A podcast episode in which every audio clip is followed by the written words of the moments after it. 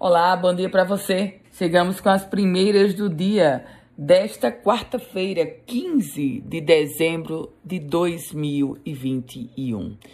Trago informações sobre vacinação, porque a Prefeitura de Natal anunciou a vacinação em unidades móveis. A programação vai ter início hoje na chamada Feira do Carrasco, no bairro das Quintas.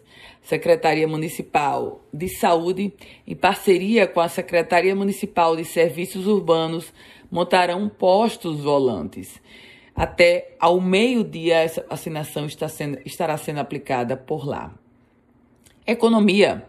O Home Center Ferreira Costa abre suas portas esta semana em Natal. Com investimento de 80 milhões de reais e após dois anos de construção, o Home Center Ferreira Costa abre suas portas esta semana na capital potiguar. Essa é a oitava loja do grupo. Essa loja está localizada na Avenida Engenheiro Roberto Freire, uma área de 10 mil metros quadrados, ofertando 80 mil itens. Esse empreendimento ele emprega diretamente 500 pessoas. E nesta quarta-feira, o Sindicato dos Trabalhadores em Educação vai decidir em assembleia se continua ou não com a greve por tempo indeterminado, uma greve que foi deflagrada semana passada.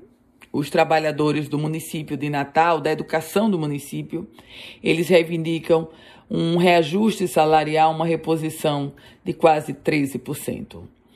E o Instituto Mais Cidades está pedindo na Justiça que a CAERN, a Companhia de Águas e Esgotos do Rio Grande do Norte, reveja os critérios de acesso às tarifas social e popular para que mais pessoas sejam incluídas no programa. Atualmente, 1.358 famílias são beneficiadas com a tarifa social e outras 4.381 estão cadastradas na tarifa popular em Natal, de acordo com os dados do Instituto Mais Cidades.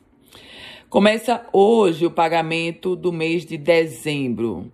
Aquela primeira parcela, os servidores que ganham até 4 mil reais receberão integralmente os seus salários. Quem ganha mais de 4 mil reais, 30% hoje, 70% no final do mês. E depois de, 19, de nove anos, depois de nove anos em obras, a Biblioteca Câmara Cascudo foi reinaugurada na capital potiguar.